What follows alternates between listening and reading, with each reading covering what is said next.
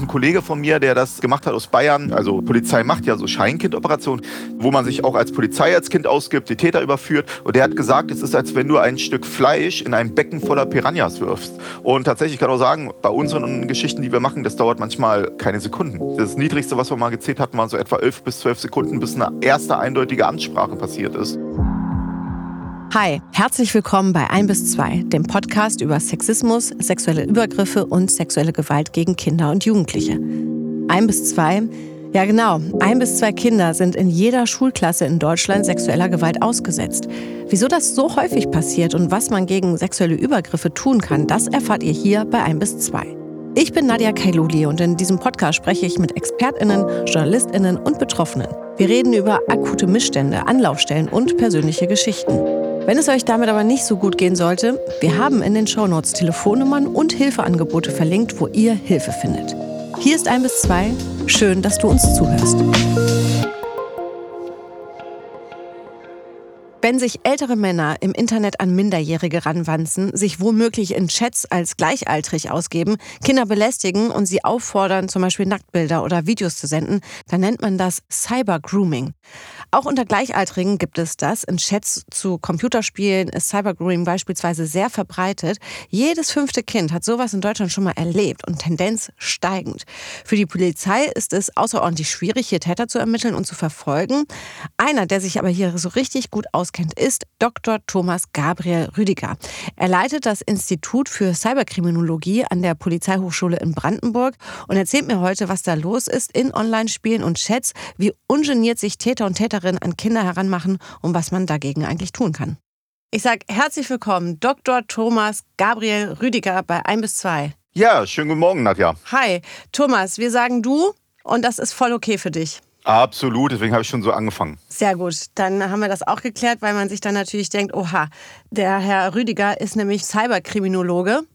Und ich dachte erstmal, Cyberkriminologe, Thomas, was ist das? Ich habe schon so oft gehört, aber jetzt mal ganz von Anfang an gefragt, was ist ein Cyberkriminologe? Ja, äh, interessante Frage. Ähm, tatsächlich gibt es von uns nicht allzu viele. Und zwar warum? Kriminologie zunächst mal ja, ist eigentlich die Lehre vom Verbrechen, also die wissenschaftliche Erforschung von Kriminalität, normabweichendem Verhalten, meistens gesellschaftlich gesagt Verbrechen. Und äh, so wie alle anderen gesellschaftlichen Disziplinen auch, hat natürlich die Digitalisierung hier auch eine Rolle gespielt. Und so hat sich tatsächlich so ein Subdisziplin oder versucht sich international und auch in Deutschland herauszubilden, der Kriminologie, die fragt, können wir eigentlich dieselben Erklärungsansätze für Kriminalität, die wir aus dem physischen Raum kennen, aus dem analogen Raum, können wir den in den digitalen übertragen? Ist es dasselbe? Ist es nicht dasselbe? Wo sind die Unterschiede? Es gibt ein paar Unterschiede. Es gibt aber auch viele Anzeichen dafür, dass es ähnlich ist. Und das macht die Cyberkriminologie. Sie beschäftigt sich also nur mit digitalen Delikten im digitalen Raum und deren Auswirkungen manchmal auch auf den analogen, aber wie gesagt, mir so als Teilaspekt. Ja, und das ist äh, so die Cyberkriminologie, die Lehre vom digitalen Verbrechen. Die Lehre vom digitalen Verbrechen. Okay, sehr gut. Und du hast ja jetzt gerade schon gesagt, es gibt eben Kriminaldelikte, die sich von der analogen Welt da draußen in die digitale Welt adaptieren lassen und dort eben auch gleichermaßen stattfinden. Und wir bei 1 bis 2 reden ja vor allem über sexuellen Missbrauch an Kinder und Jugendliche. Und da, wer hätte das gedacht, ist eben auch im Internet ähm, viel, viel los, leider. Und da seid ihr Cyberkriminologen nämlich auch gefragt. Was sind denn so wirklich die Orte, wo ihr als Cyberkriminologen, wenn es um den Schutz von Kindern und Jugendlichen geht, unterwegs seid? Tatsächlich muss man sagen, äh, also Cyberkriminologie bedeutet natürlich, dass du verschiedene Felder und es gibt verschiedene Experten. Auch ich habe mich auch spezialisiert auf die Frage von äh, digitalen Sexualdelikten unter anderem. Und im Prinzip gibt es da wirklich fast ähnliche Strukturen wie im analogen Raum.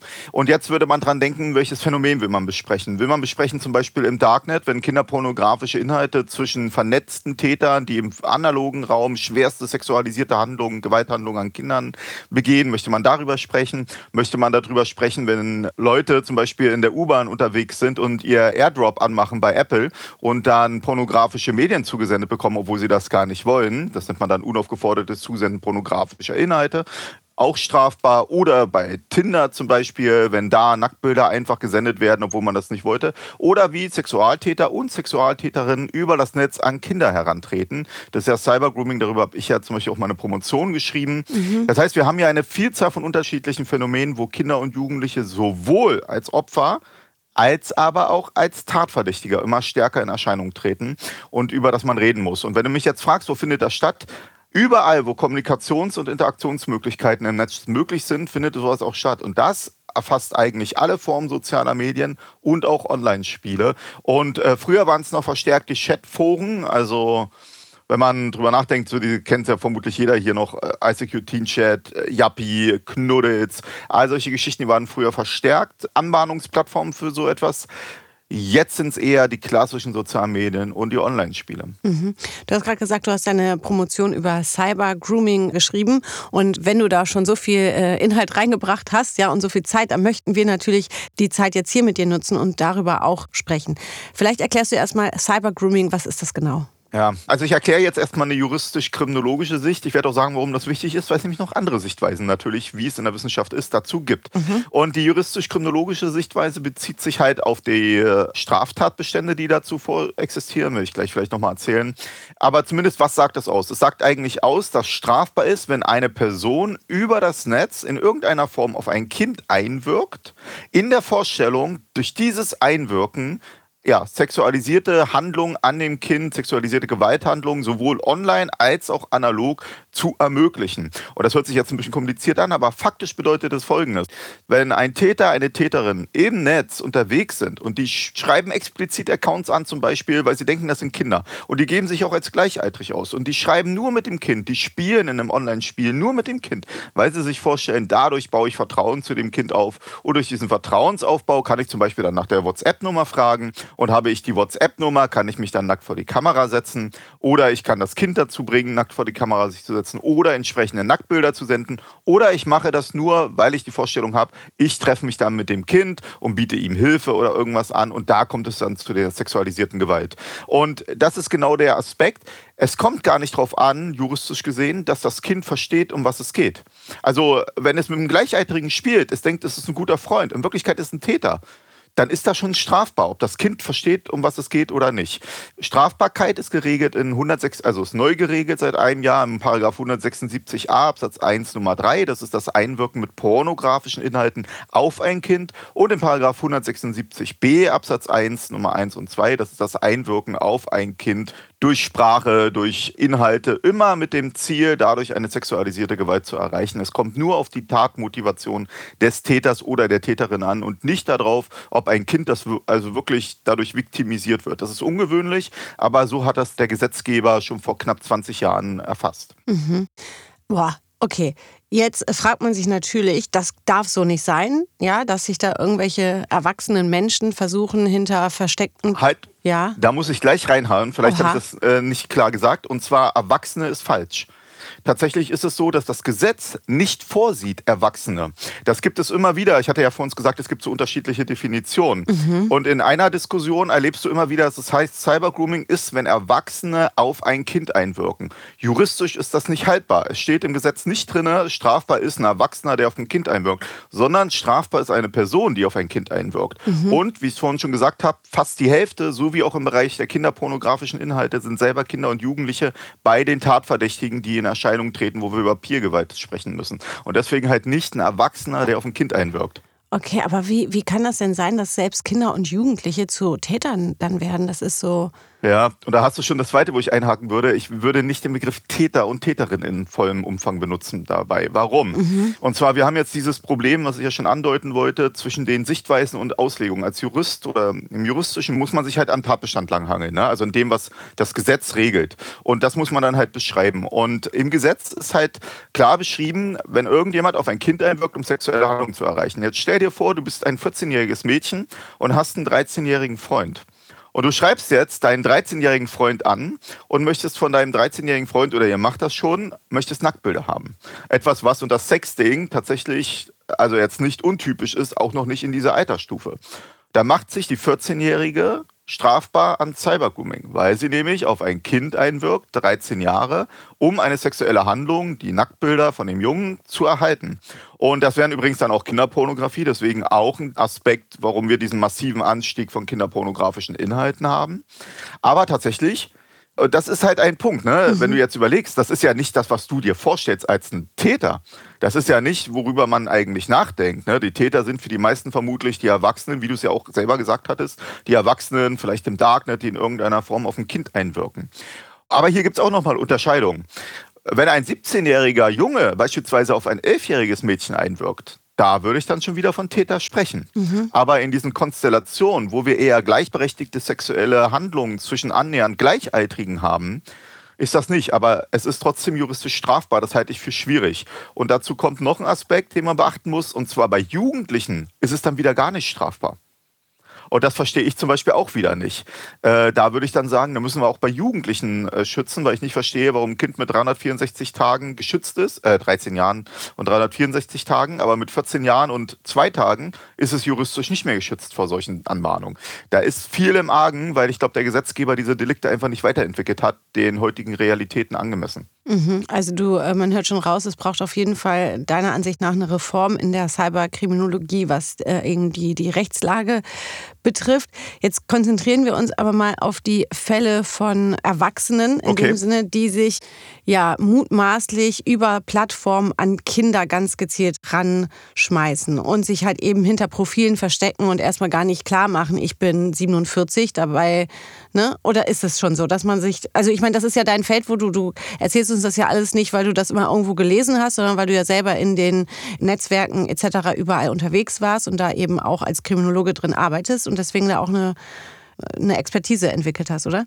Ja, und deswegen äh, habe ich auch so ein bisschen halb geschüttelt, weil du musst dir vorstellen, Cybergrooming, also mhm. auch die Studienlage ist da eigentlich relativ eindeutig, die sogenannten Dunkelfeldstudien, also es gibt Hellfeldstudien und Dunkelfeldstudien. Hellfeldstudien ist das, was ich zum Beispiel eher in dem Bereich mache, also die Auswertung polizeilicher Kriminalstatistiken, das erfasst immer nur Anzeige, das ist niemals das, was wirklich stattfindet. Das passiert nämlich in Dunkelfeld, deswegen muss man immer kritisch sein, wenn man nämlich zum Beispiel von der Politik hört, Kriminalität entwickelt sich so und so und das bezieht sich auf die PKS. Da würde ich mich nie drauf verlassen, sondern immer die Dunkelfeldstudien sind das Entscheidende. Und wenn du dir die Dunkelfeldstudien anschaust, haben wir zum Beispiel im letzten Jahr von der LFM NRW, die hat in den letzten zwei Jahren sogar ganz gute Studien vorgelegt, obwohl sie da explizit nur nach erwachsenen Tätern fragt. Das hat wieder das ganze Feld der minderjährigen Tatverdächtigen ausgeklammert, aber jetzt nur am Rande. Und da kam die zum Beispiel zum Ergebnis, etwa jedes fünfte Kind und Jugendliche ist mit konfrontiert. Warum erzähle ich das jetzt in dem Zusammenhang? Du musst dir vorstellen, Cybergrooming ist vermutlich für viele Kinder und Jugendliche absolute Normalität. Da gibt es auch viele so qualitative, ähm, in qualitativen Interviews Aussagen von ja, jungen Minderjährigen, die das halt berichten. Ja, ich habe mich mit Creepy-Typen geschrieben. Das war bei uns ganz üblich, dass man das macht. Creepy-Typ ist immer auch so eine Bezeichnung gerade dafür. Und kann man eigentlich auch gerade, muss man sagen, mit vielen jungen Leuten, also jungen Erwachsenen, die haben auch diese Erfahrung gemacht. Und es ist eine Art Normalität. Und wenn man überlegt, jedes fünfte Kind, repräsentative Studien, über was wir uns da unterhalten, das ist eine massive Größenordnung. Warum erzähle ich dir das jetzt? Weil so viel, wie es dort an Delikten und unterschiedlichen Fällen auch gibt, so unterschiedlich gibt es auch die Täter- und Tätertypologien. Deswegen gibt es halt den Täter, der sein Geschlecht antäuscht, sein Alter wechselt, sich gleichaltrig macht. Es gibt aber auch den Täter, der ganz offen auftritt oder die Täterin, die mit ihrem Alter, also gar keine Hemmung, also gar kein Problem damit haben, sagen, ich bin 54, ist das ein Problem für dich? Die bieten zum Beispiel hin und wieder auch sogenanntes TG, das ist Taschengeld. Mhm. Und da gibt es eine ganze Szene, Taschengeldszene, wo es dann um Geld auch geht. Oder in Spielen zum Beispiel, auch ein Klassiker, virtuelle Gegenstände. Gegenstände. Fortnite war zum Beispiel in letzter Zeit immer wieder mal ein Thema in dem Zusammenhang, wo es darüber zu sexuellen Handlungen kam, wo zum Beispiel Vorteile versprochen wurden. Es gibt zum Beispiel einen Fall, wo der ähm, Täter, da ging es dann um Jungs als Opfer, der hat also vier oder fünf Jungs waren das im Kindesalter, der hat denen angeboten, bei ihm in seiner Gruppe, in seinen, also in den Spielen gibt man sich meistens ja Gruppen, in denen man mit zusammen spielt. Die nennt man dann je nach Spiel Stämme, Clans heißt so, ja, weiß auch nicht warum, aber Gilden und so. Und äh, dort hat er ihn ihnen angeboten, mitzuspielen, Vorteile in seiner Gruppe zu kriegen, wenn sie ihm halt Nacktbilder und Masturbationsvideos senden. Und die treten teilweise ganz offen auf.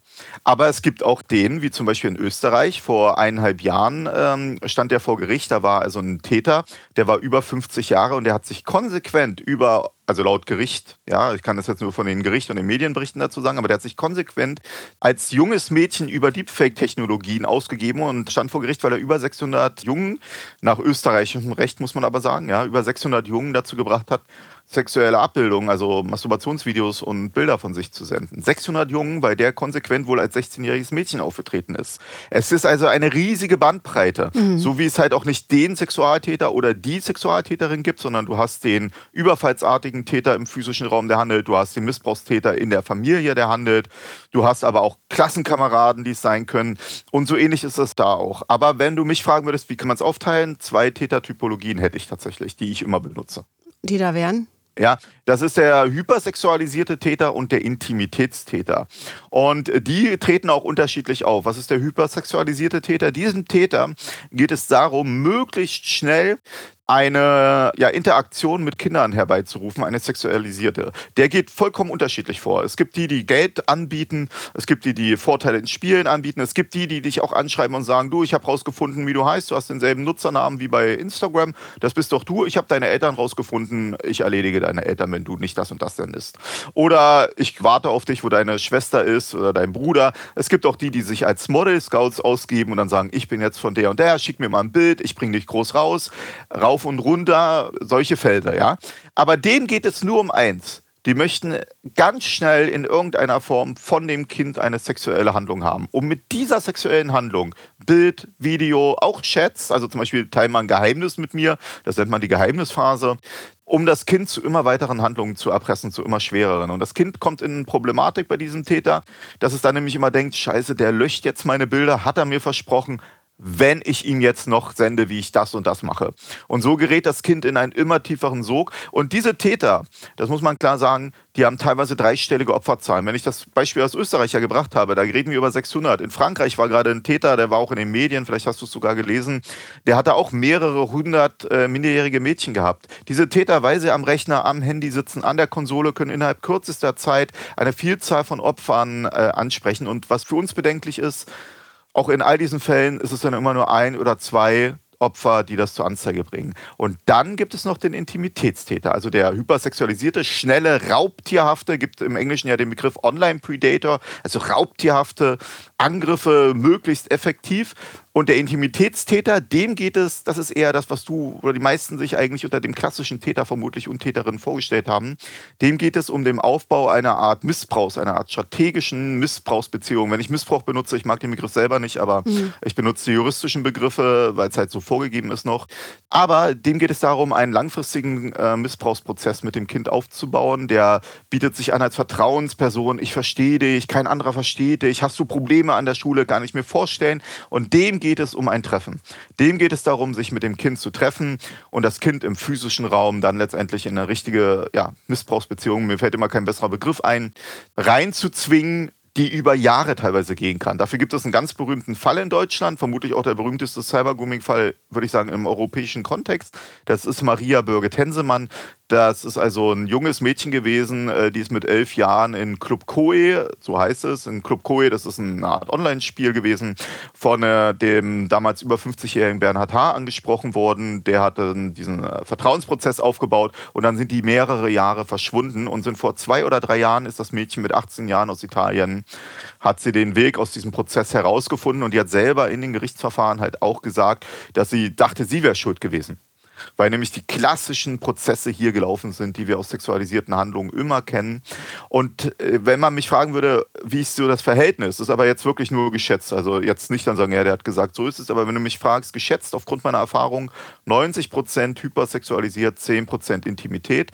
Und warum? Die Intimitätstäter müssen Geld investieren und Zeit. Die wollen sich mit dem Kind treffen, die laden das Kind zum Essen äh, auf dem Rummel ein, die bezahlen Hotelzimmer, so hart sich das anhört. Das das ist viel Geld, was sie investieren müssen und Zeit. In der Zeit können sie halt nicht massenhaft Kinder ansprechen. Der hypersexualisierte Täter schon.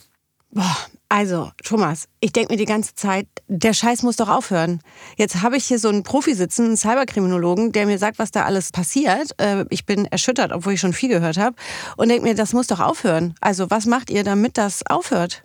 Als Kriminologe eigentlich ja wenig, weil ich soll ja beschreiben, die wissenschaftlichen Geschichten. Aber ich tue natürlich, versuche auch mein Bestes, mhm. um die Missstände zu beschreiben, wozu das führt. Und eins kann ich vielleicht auch mal als Anekdote erzählen. Also ich habe vor etwa zwölf Jahren meine Masterarbeit zur Kriminalität in Online-Spielen geschrieben. Und als ich das gemacht habe, habe ich gesehen, wie offen Sexualtäter in Online-Spielen an Kinder herangetreten sind. Also wirklich, die haben überhaupt keine Angst gehabt. Also das war total krass und äh, habe mich dann auch als Kind ausgegeben in den Spielen. Das nennt man ja teilnehmende Beobachtung, um zu erleben, was passiert. Und ich habe dann angefangen, mich zu fragen, warum haben diese Täter und Täterinnen keine Angst?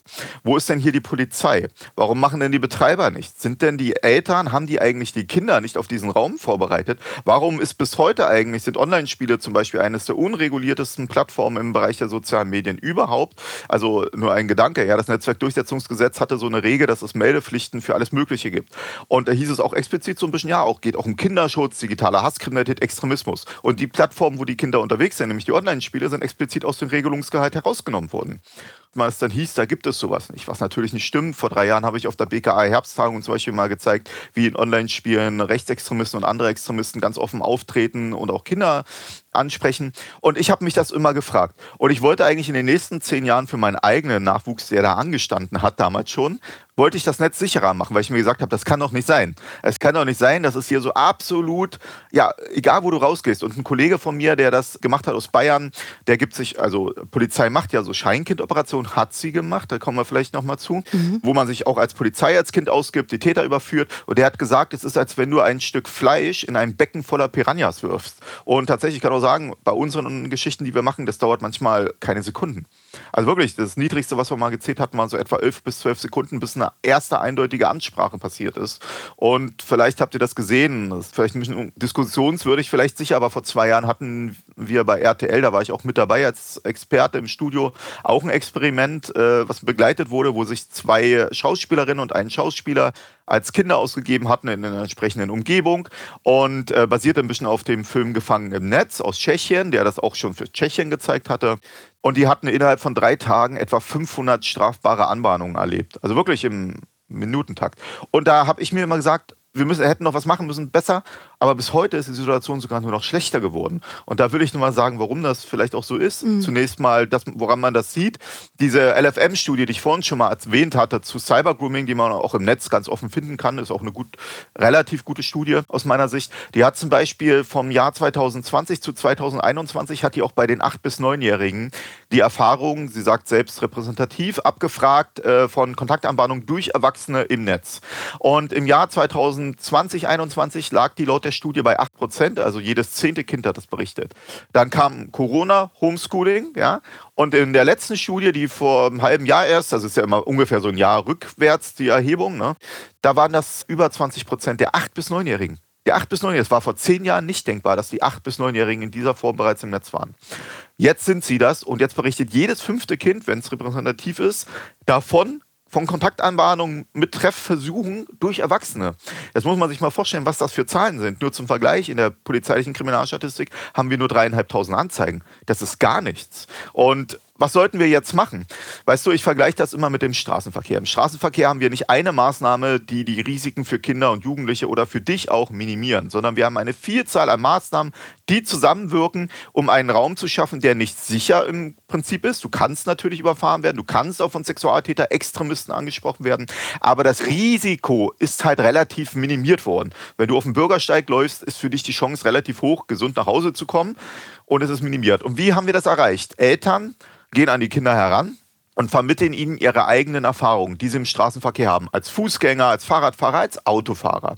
Und dadurch können sie die Kinder auf diesen Raum vorbereiten, die Verkehrsregeln zum Beispiel erklären. Dann kommt die Schule, die greift das auf, geht mal Hand in Hand. Alle Lehrer wissen, wie sie sich im Straßen und Lehrerinnen, wie sie sich im Straßenverkehr verhalten müssen. Nur was bringt's, wenn du deinem Kind sagst, lauf nur bei Grün über die Ampel, wenn es nicht im selben Moment eine Regel gibt, die verhindert, dass ein Autofahrer bei Rot rüberfährt.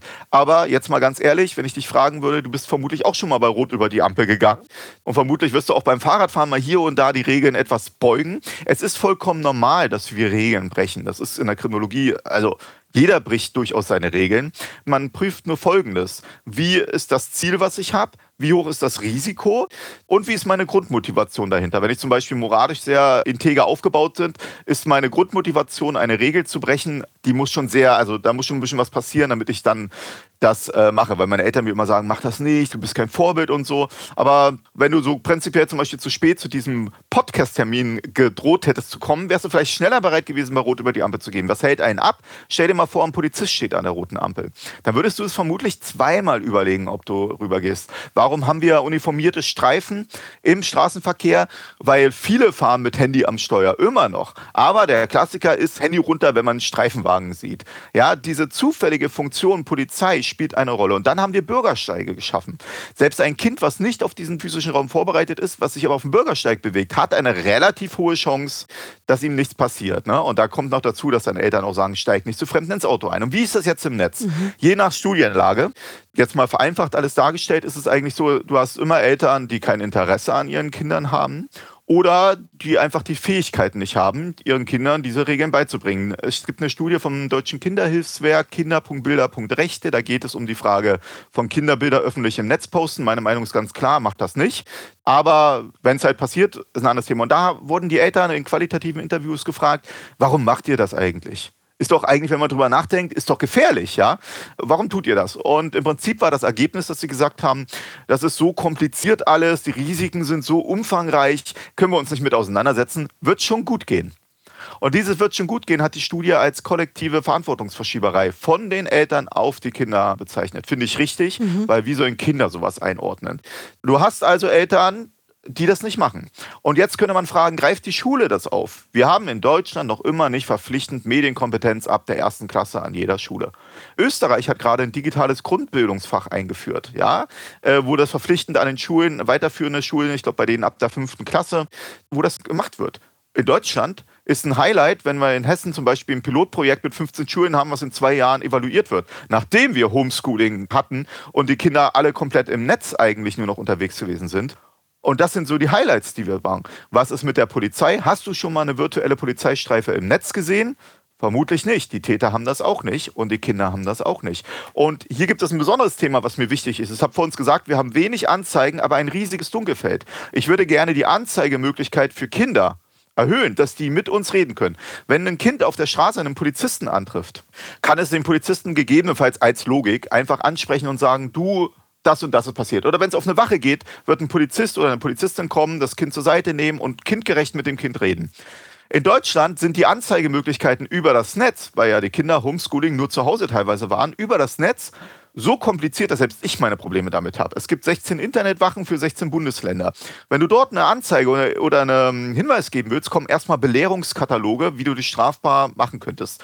Für mich, okay, verständlich. Aber wenn wir über ein Kind mit acht, neun Jahren, was Hilfe suchen, reden, ist das sicherlich nicht die adäquate Form.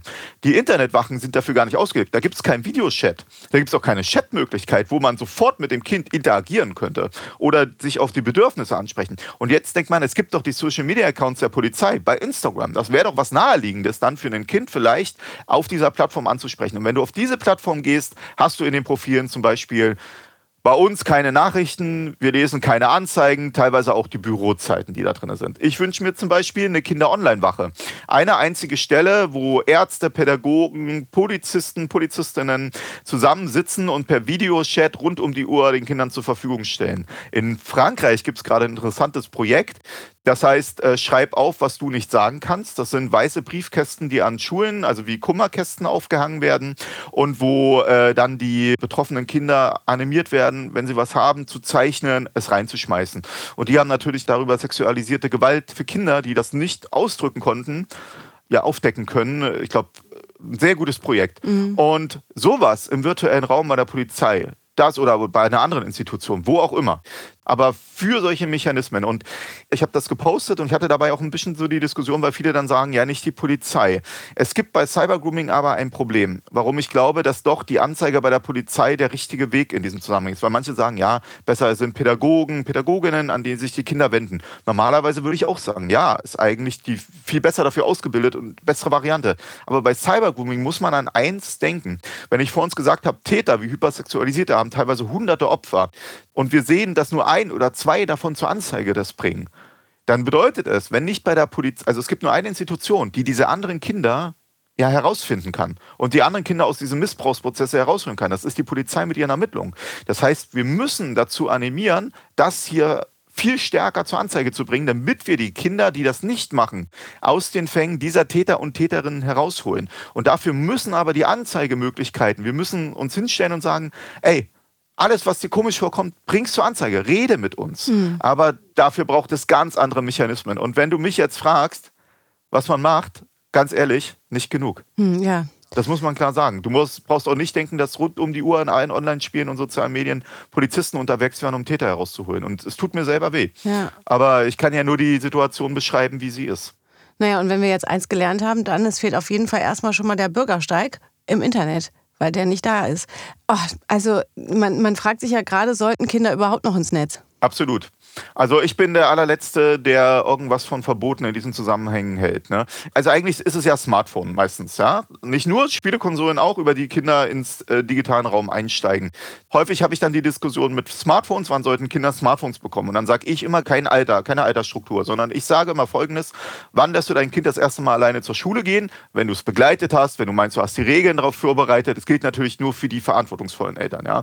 Äh, es, weil es ja auch immer Leute gibt, die das nicht so interessiert. Aber da würde ich mal sagen, wenn du es begleitet hast, wenn du es darauf vorbereitet hast und aus einer Sicht jetzt dein Kind entlassen musst. Und im digitalen Raum muss das bedeuten, dass du mit deinem Kind darüber redest, dass es Sexualtäter und Täterinnen gibt, die von ihm Nacktbilder wollen. Die wollen, dass es vielleicht eine sexualisierte Handlung vor der Kamera machen. Und wenn du meinst, dass dein Kind dafür zu jung ist, mit ihm über diese Themen zu reden, dann ist es auch zu jung für einen Internetzugang.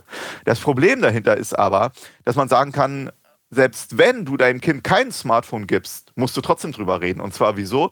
In dem Moment, wo irgendjemand in der Klasse ein Smartphone bekommt, kann es auf alle anderen ausstrahlen. Beispiel, es gibt Fälle, wo die Täter auf ein Kind einwirken mit Smartphone und das Kind dann dazu animieren, ist hart, aber ihr seid ja dafür da, mhm. ja, mit Freundinnen und Freunden sexuelle Handlungen zum Beispiel dann vorzunehmen. Und dann wirken die also auf die Kinder ein. Und wenn die dann nicht vorbereitet sind, weil du sagst, mein Kind kriegt kein Smartphone, ist aus dem Netz rauszuhalten, dann weiß es gar nichts damit vielleicht anzufangen. Also da muss man generell drüber reden. Und warum sage ich jetzt nicht aus dem Netz raushalten? Das ist vollkommen desillusorisch. Für mich bedeutet meistens nämlich, wenn die Leute sagen, ich halte es aus dem Netz raus, ich bereite es auch dann nicht auf diese Risiken vor. Und das ist der Fehler. Du kannst von mir aus versuchen, das hinauszuzögern, wann sie frei im Netz kommunizieren. Aber du musst sie trotzdem auf all diese Risiken vorbereiten. Und im Bestfall hast du sie gut darauf vorbereitet und dann steigen sie in diese Mechanismen der Interaktion ein. Und hier wieder die Online-Spieler. Warum? Viele Eltern, mit denen ich mich so aus Erfahrung unterhalte, denken immer, mein Kind geht nicht zu Insta und zu TikTok, aber FIFA auf der Flazy ist gar kein Problem. Und wenn du dann mit ihnen drüber redest, ja, aber bei FIFA äh, kann man ja per Voice-Chat miteinander auch kommunizieren. Es gibt sogar Fälle, wo sehr junge Kinder betroffen sind, weil über Voice-Chat Cybergrooming laufen kann. Und da sind die dann verblüfft, ja. Also ich würde wirklich auch bei der Medienkompetenz der Erwachsenen anfangen und mhm. übrigens auch bei den Großeltern, weil auch die Großeltern sind ein Thema.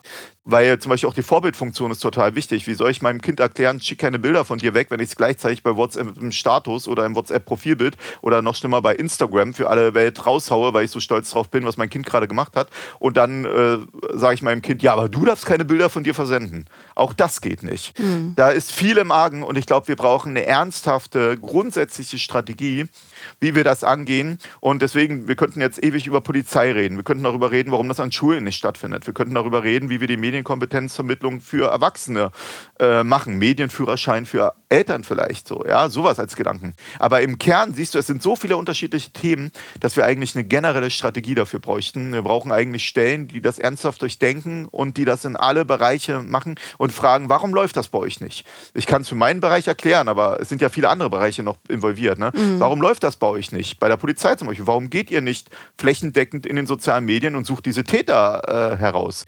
Gibt es Erklärungen? aber ist ein anderes Thema, denke ich mal jetzt. Warum macht ihr das an den Schulen nicht? Und diese Strukturen, diese Strategien, das fehlt mir eigentlich, ne? Sondern ich habe immer den Auge, ich weiß nicht, ob du Popitz, ähm, das ist ein Soziologe aus den 60ern, so ein Altsoziologe, würde man sagen, 68er Generation. Und der hat beschrieben die Präventivwirkung des Nichtwissens. Also ist mein Vorbild, äh, den würde ich gerne noch mal kennenlernen, wenn es möglich wäre, aber leider ist das nicht mehr möglich. Aber äh, hm. ganz, ganz toll, was der eigentlich erzählt hat. Und der hat Folgendes gesagt. Die Gesellschaft würde gar nicht damit klarkommen, wenn sie wüsste, was alles passiert. Und die Sicherheitsstrukturen, die ganze Maßnahmen kommen damit nicht klar. Beispiel, die Polizei hat 320.000 Polizeiangehörige in Deutschland, ja. Und da würde man denken, ist relativ viel. Das ist aber nur dafür gedacht, dass du die Anzeigen abarbeitest. Wenn man jetzt aber effektiv hier die Anzeigeraten steigern würde, dann bräuchte man eigentlich ja mehr Personal, weil das Personal, was du hattest, nur für die etwa 5 Millionen Anzeigen, die wir gegenwärtig in allen Bereichen haben, vorgesehen war. War mal 6,5 könnte man sich auch über den Rückgang der PKS noch unterhalten, aber das ist ein anderes Thema. Und zumindest werden sie nur dafür vorbereitet. Was macht man also? Es ist im Interesse der Gesellschaft, dass es ein Dunkelfeld gibt.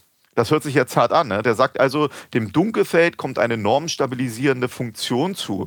Bedeutet, nur weil man nicht weiß, wie viel wirklich passiert und die Eltern zum Beispiel gar nicht wissen, was passiert, haben sie das Gefühl, ich lasse mein Kind jetzt raus, ist ja nicht so schlimm.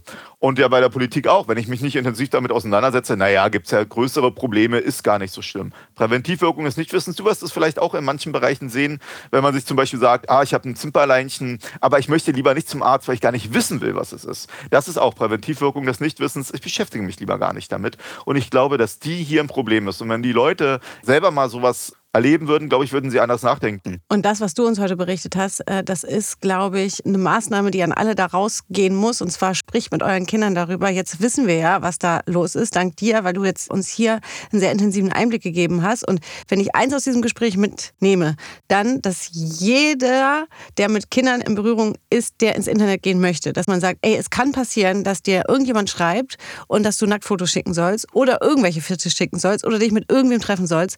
Sag mir sofort Bescheid, auch wenn du glaubst, dass das dein neuer bester Freund ist. Absolut. Medienkompetenz ab der ersten Klasse für alle in Deutschland. Ja, das ist unser Ziel. Thomas, vielen Dank, dass du uns so einen intensiven Einblick gegeben hast und ich glaube, du musst nochmal wiederkommen. Vielen Dank. Hat mich total gefreut und äh, ich hoffe, wir werden zusammen uns engagieren für ein besseres und sicheres Internet für die Kinder im Netz. Wow, Dr. Thomas Gabriel Rüdiger, mein Gott, also man merkt dem wirklich an, ne? der brennt äh, für seine Themen, was sehr, sehr gut ist. Aber natürlich finde ich, war das auch sehr erschreckend, einfach nochmal klar zu bekommen, woran es hakt. Ja? Also dieses Beispiel mit, äh, wie wir draußen im, im Straßenverkehr unterwegs sind, wie viele Sicherheitsmaßnahmen es da gibt. Und im Internet gibt es so gut wie kaum eine, noch nicht mal einen Bürgersteig, wenn du so willst. Also ich kriege da ehrlich gesagt auch so eine kleine Hasskappe auf die Betreiber, muss ich sagen, dass die Betreiber sich so ein bisschen vehement Moment darum äh, wären, dass sie selbst auch in der Verantwortung stehen, irgendwie Anzeigen sehr, sehr einfach zu machen und gleich irgendwie per einem Klick klar zu machen als Kind, ey, hier stimmt was nicht. An dieser Stelle möchte ich mich auch ganz herzlich mal bei euch bedanken, dass ihr uns so treu zuhört und dass ihr auch bei schwierigen Themen dran bleibt. Wenn ihr wollt, dann folgt uns doch gerne, abonniert unseren Kanal und wenn ihr uns persönlich einmal schreiben wollt, dann könnt ihr das natürlich sehr gerne tun. Eine E-Mail könnt ihr einfach schreiben an presse.ubskm.bund.de.